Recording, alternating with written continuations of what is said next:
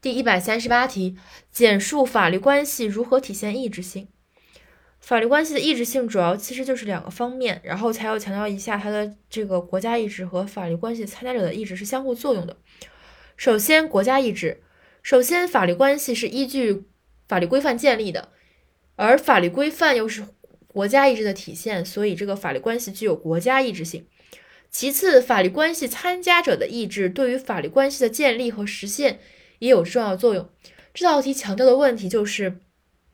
不是说法律关系是司法上的一个经常用的概念嘛？就是民法当中，民法具有自治性，但是自治又要在这个国家的法律规范的基础上进行自治，自治也需要符合法律，要强调一个自治的合法问题。所以，首先它的大前提就是在法律规范的基础上进行的自治，所以它要符合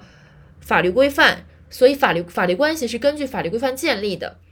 而法律规范是国家意志的体现，所以说呢，这个体现国家意志是第一个方面。第二点就是国法律关系参加者的意志，法律关系参加者的意志对法律关系的建立和实现也有着重要作用。第三点就是他们俩相互作用的问题，法律法律关系当中国家意志和当法律关系参加者意志之间的相互作用，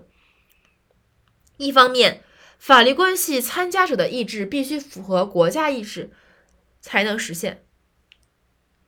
另一方面，体现在法律关系中、法律规范中的国家意志，只有通过法律关系参加者的意志才能实现。